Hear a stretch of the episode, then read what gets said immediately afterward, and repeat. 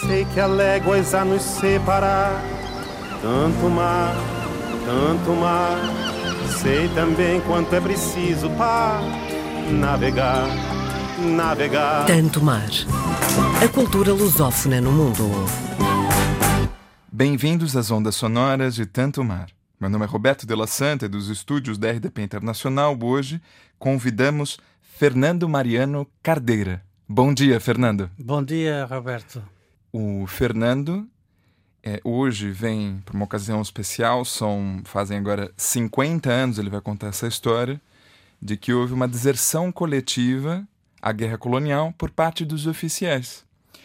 E o Fernando é engenheiro nuclear, é especializado em segurança de centrais e tem uma história muito especial para contar para nós. Então a gente poderia começar a nossa conversa por aí. Explicar para as pessoas que podem estar em diferentes partes do mundo o que, que foi essa decisão política tão importante de atravessar o Jerez, de desertar a guerra colonial e como isso impactou tanto aos demais quanto a si, a própria família, enfim, contar um bocadinho dessa história. Com certeza, Roberto. Tenho muito, muito gosto e prazer em, em contar. Não me custa nada voltar atrás, 50 anos. Eh, há pessoas que, a quem custa voltar atrás porque têm memórias difíceis, passado difícil, de sofrimento, etc. Não é o meu caso. Um, a nossa deserção foi uma deserção coletiva de, num total de 10 oficiais. Oficiais de carreira que éramos, embora no momento da deserção já fôssemos oficiais milicianos.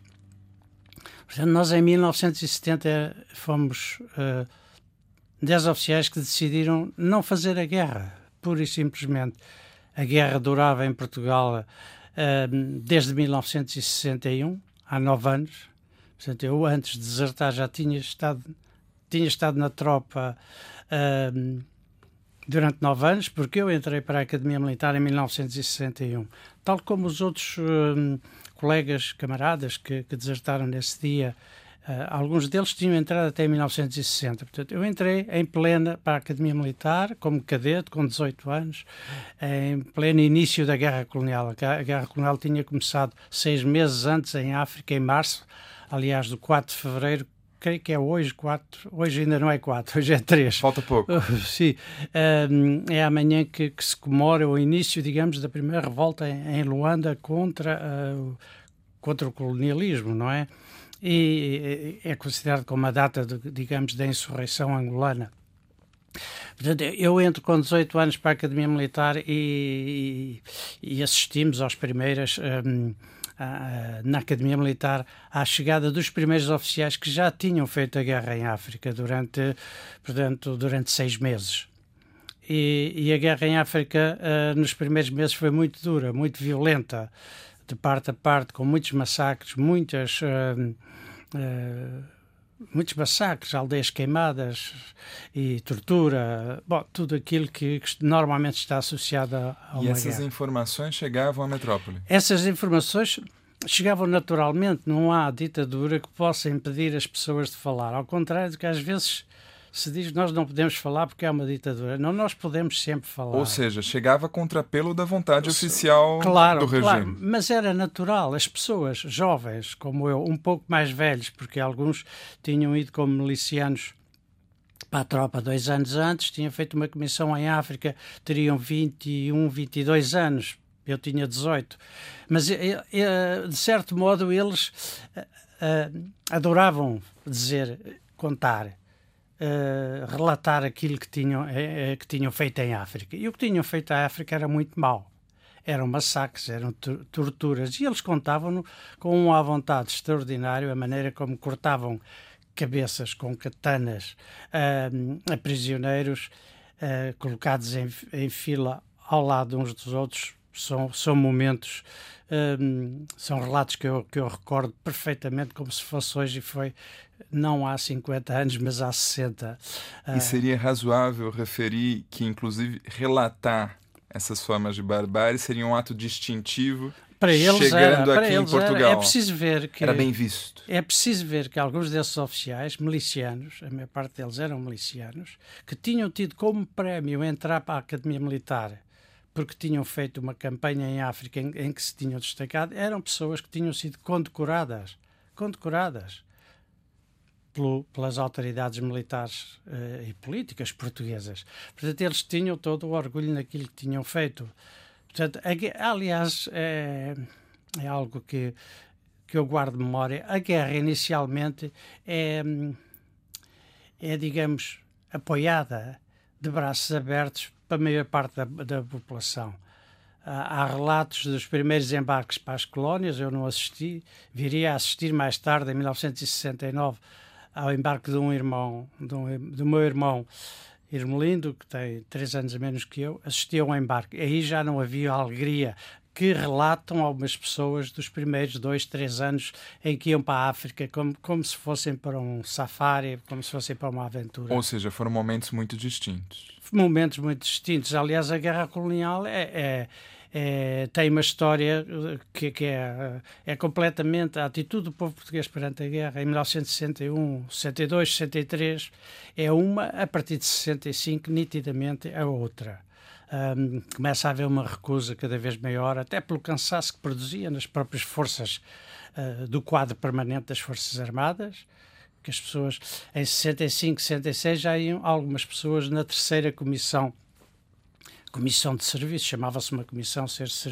ser mobilizado para servir nas colónias, iam primeiro para Moçambique, depois para a Guiné, depois para, depois para Angola e andavam nisto, portanto chega-se aos anos 60, fim dos anos 60, ainda antes fim dos anos 60, 65, 66, 67. Ah, começa-se a notar esse cansaço. E as pessoas, o povo, quem é que fazia a guerra? Quem é que era mobilizado? Eram os soldados, essencialmente. Quem é que sofria? Quem é que morria? Eram os filhos do povo, das aldeias, etc. As mortes estavam a acontecer com essas pessoas. Não foram muitos, mas foram 10 mil, cerca de 10 mil em, 14 anos, em 13, 14 anos que, que caíram uh, nas colónias. Nas colónias.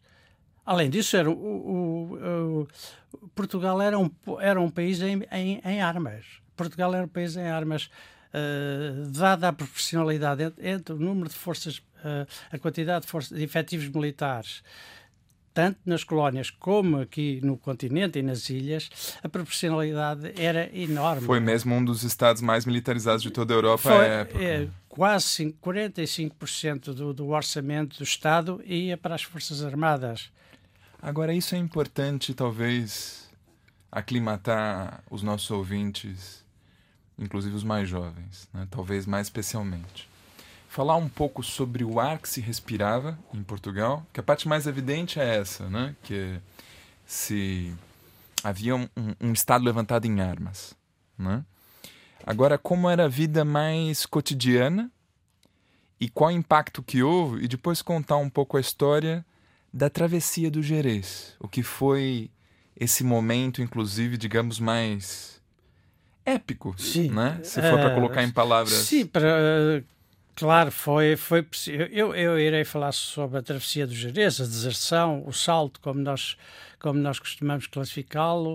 Uh, uh, para nós correu muito bem. Há relatos incríveis de pessoas que, que, que se perdiam, que dormiam mal, que eram roubados pelos próprios passadores e que às vezes eram entregues na Polícia de Fronteira pela Guarda Civil Espanhola.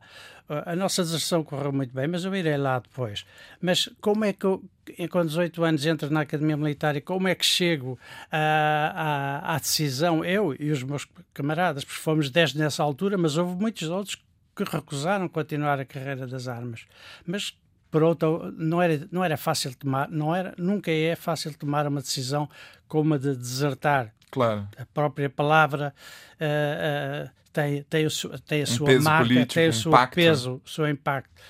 E, e há a pressão familiar, a pressão dos camaradas, dos amigos, de toda a gente. Não era fácil. A prova que não era fácil é que, nem, é que muitos não o faziam. Apesar de ter havido muitos desertores, uh, houve essencialmente refratários que é uma coisa diferente. Que é uma coisa diferente, que é a pessoa que sabe que vai ser chamada para, ou já foi chamada para, já foi à inspeção militar, mas depois não se apresenta no quartel. Enquanto que o desertor é aquele que já vestiu a farda, já está, e, e no nosso caso, que estava mobilizado, eu teria que embarcar uma semana depois para a Guiné, se não tivesse desertado. Mas eu, quando entrei em 1961 para, para a Academia Militar, para a Amadora, não tinha qualquer, eh, digamos, passado político de oposição ao regime. Haverá, havia, com certeza, pessoas que tinham familiares que eram uh, oposicionistas, que tinham estado na prisão, etc. Não era o meu caso. Na minha família não havia. Uh, não havia essa essa tradição de luta contra o fascismo. Aliás, eu fui criado e fiz os meus estudos deliciais de, de 54 a 61 em casa de um tio militar que, quando faleceu, era brigadeiro do exército. E, portanto, era um homem que hum, podia ser militar e ser da oposição, mas não era, não era. Era um homem que apoiava o regime, sempre o apoiou e, e, ficou muito chocado com a minha deserção, o que é natural, não é? Mas pronto, eu não, não eu, eu quando entro na Academia Militar era uma pessoa que para já não tinha qualquer vocação militar, não tive, mas nos anos 60 eh, para se, quem não tinha, quem não era, digamos, de famílias com dinheiro e vivia na província, tinha muita dificuldade em por dificuldades económicas, em ir para Coimbra, para Lisboa ou para o Porto eh, estudar. Era preciso pagar a alimentação, pagar o alojamento e pagar também alguma coisa na universidade, livros, etc. Portanto, uma, muita, uma saída para muita gente foi por um lado, o seminário, nessa altura, ainda os seminários, onde, para onde ia, e as academias militares. A igreja e as armas eram, eram digamos, classicamente, para os que anos, vêm... Ali entre os anos, digamos, uh, 58, 59 e 62, 63, há grandes, há muita gente que concorre à Academia Militar, são centenas. A partir de 60, aliás, há números, há estudos sobre isso que mostram bem como é que a partir de certa altura as pessoas deixam inclusivamente de, correr a, de concorrer à Academia Militar. O Exército não, não estava a, formar oficiais, que é o que, uh, que depois, no, no, início dos anos 70, come, uh, leva à, à necessidade de recrutar cada vez mais oficiais milicianos nas universidades, uh, interrompendo os seus estudos, forçando-os até a segundas comissões, criando cursos de capitães milicianos para pessoas que já tinham feito uma comissão e isso leva à queda do, é isso que leva à queda do regime, que leva ao descontentamento no seio das forças armadas, mesmo as forças armadas de, mesmo dos oficiais de quadro permanente, é isso que leva à, à formação do movimento das forças armadas e, e ao 25 de Abril, não é? Portanto, é a, guerra, a a guerra é o, a guerra colonial é, é o acontecimento mais importante, se olharmos para um acontecimento único, que mais marca o povo português no último século. Não tenho dúvidas nenhumas. É uma. A guerra colonial e o seu fim com o 25 de Abril. O seu fim com o 25 de Abril. Os homens, principalmente os homens, as mulheres também sofreram muito, digamos, indiretamente, porque ficavam cá ou iam para lá, mas sofriam. Mas os homens sofreram muito. Os que fizeram, mais os que fizeram a guerra do que aqueles que, como eu, recusaram fazê-la. E foram, foram. Há números de, que vão, são da ordem dos.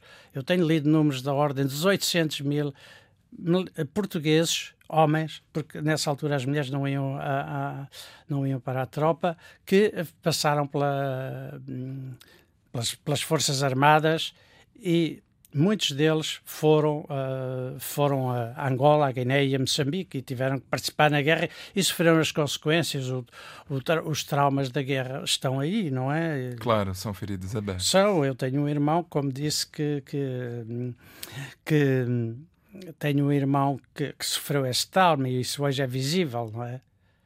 O Fernando teve parte da formação na Academia Militar e parte no Superior Técnico.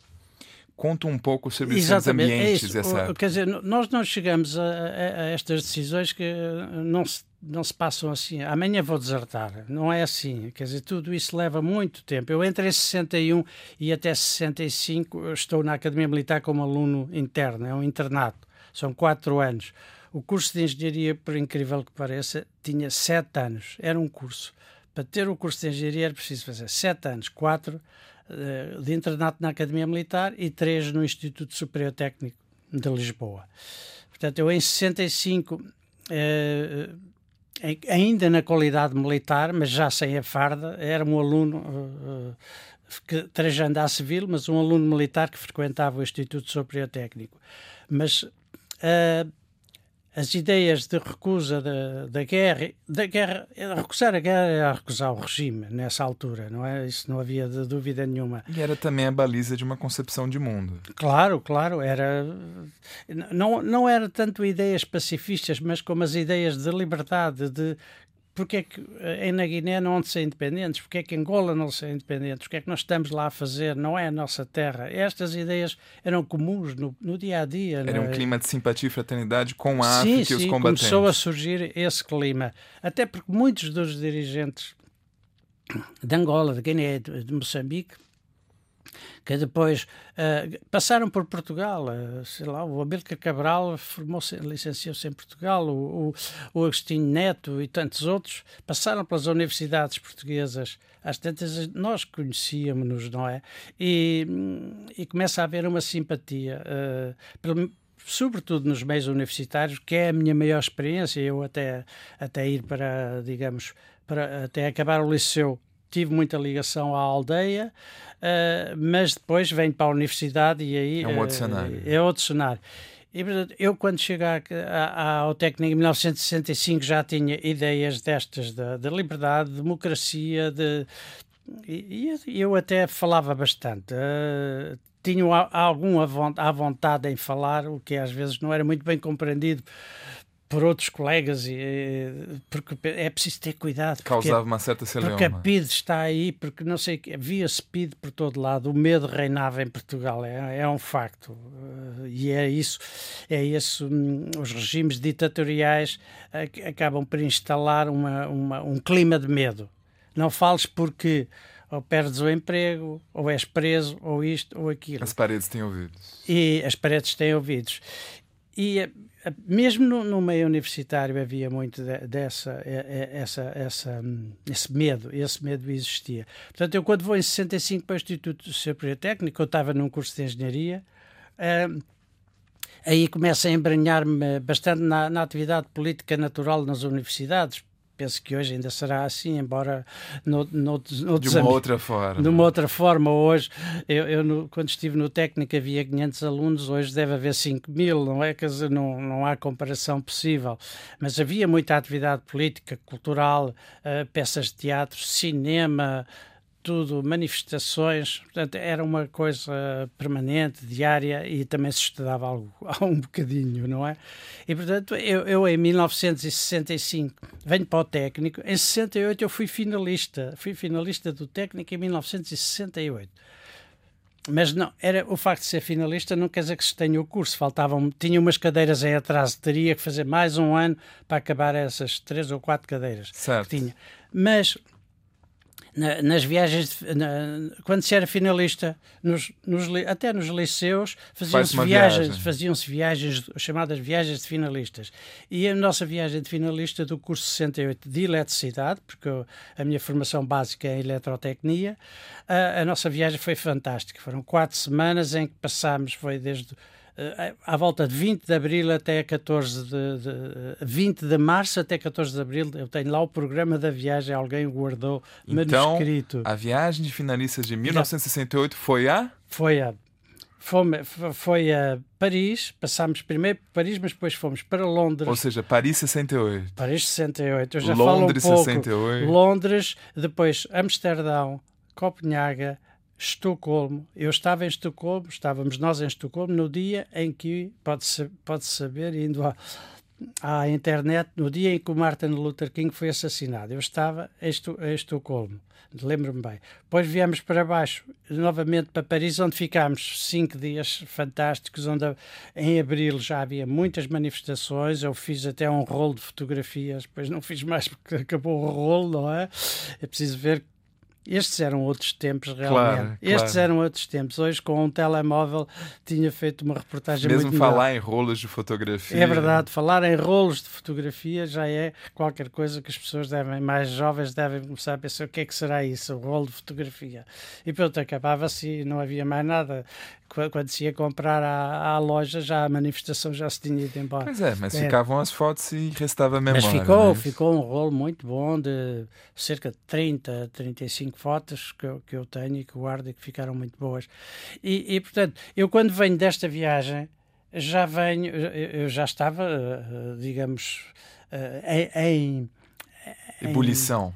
em ebulição. Eu, eu já não queria continuar na, na vida militar. Há muito tempo, diga-se passagem.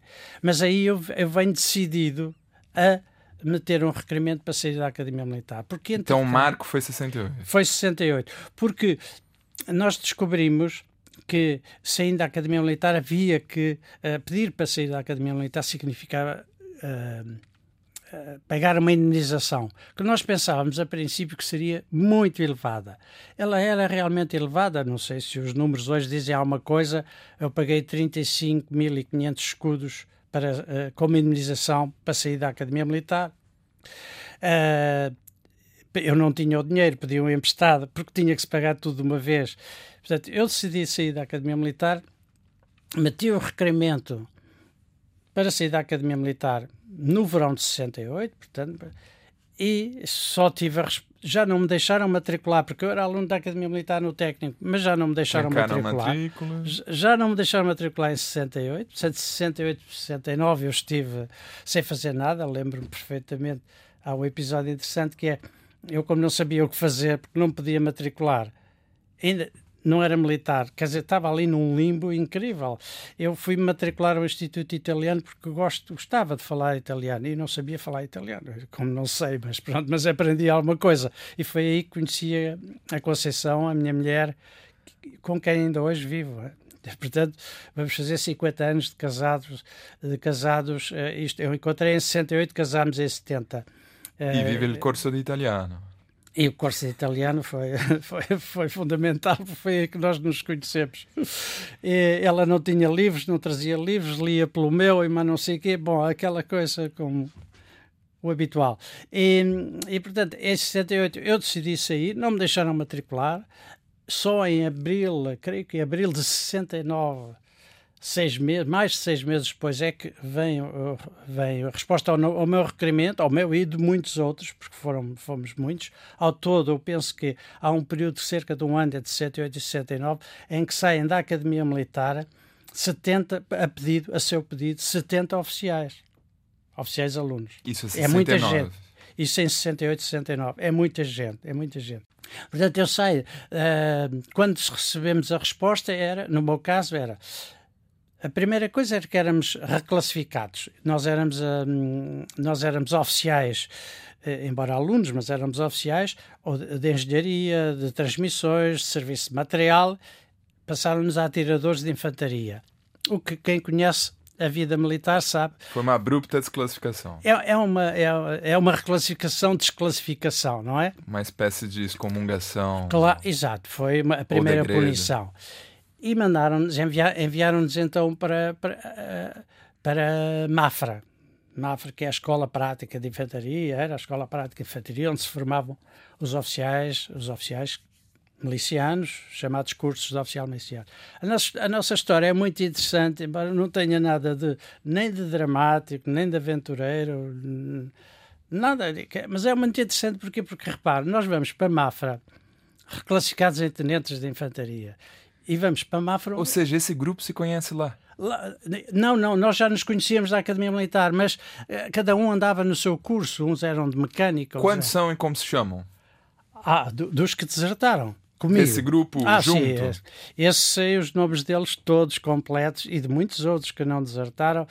Eh, portanto, eu, o Constantino Azanha Lucas, um grande amigo de Amiais de Baixo, o, hum, infelizmente dois deles já faleceram, o Fernando Pais Mendes, que faleceu eh, em, maio do, em maio do último ano, Fernando Pais Mendes, creio que natural de Lisboa, que foi para a Suécia também, Constantino Lucas foi para a Suécia também, o, o Carlos Manuel Rocha de Almeida, que é um caso, Carlos Manuel Rocha de Almeida, é um caso particular de Coimbra, porque apesar de ele ser aluno da Academia Militar e eu o incluí no grupo destes 10 oficiais que desertaram, que eram alunos da Academia Militar, desertaram, o Carlos Manuel Rocha de Almeida não faz parte do grupo organizado, porque nós organizámos a nossa deserção durante um ano, durante um ano e principalmente nos últimos praticamente nos últimos seis meses antes de desertarmos, nós já tínhamos decidido que iríamos desertar. Mas o Carlos Manuel Rocha de Almeida não estava neste grupo inicial, que éramos uns 10 ou 12. Mas quando soube que nós estávamos na Suécia, porque nós escrevemos é outro episódio, nós escrevemos centenas de postais de todo lado, de Paris primeiro e da Suécia. Mas agora sou eu que vou dizer lá, já, já lá vamos. São muitas histórias, São muitas muito, coisas para se contar. Muito. Ainda haveria de passear um pouco por é, talvez o, a carta de Almícar Cabral e também uma coletiva de imprensa que foi feita ah, sim, sim, a conferência de em Suécia. Tudo muito... isso seria muito importante. Vai acabando nosso tempo. Muito obrigado por essa conversa, Fernando. Nada. Obrigado. É um prazer ter contigo. Obrigado de não saber o que me espera. Tirei à sorte a minha guerra, recolhi sombras onde vira, luzes de orvalho ao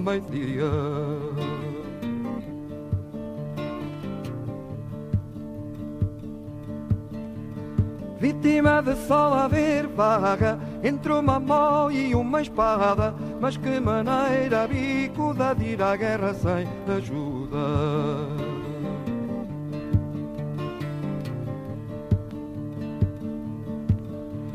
Viemos pelo sol nascente, vingamos a madrugada, mas não encontramos nada, sol e água, mas não encontramos nada, sol e água.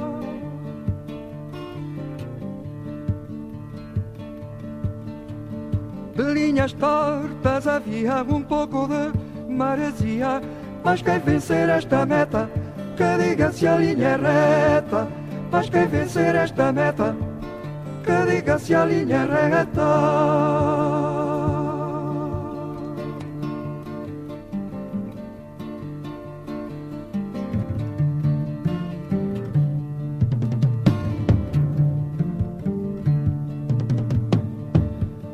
Saber o que me espera, tirei à sorte a minha guerra, recolhi sombras onde vira, luzes de orvalho ao meio-dia.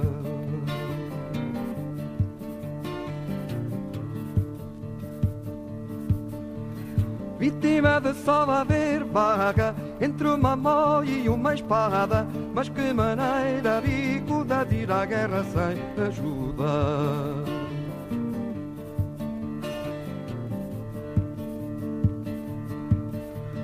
Viemos pelo sol nascente, vingamos a madrugada, mas não encontramos nada, sol e água, mas não encontramos nada, sol e água.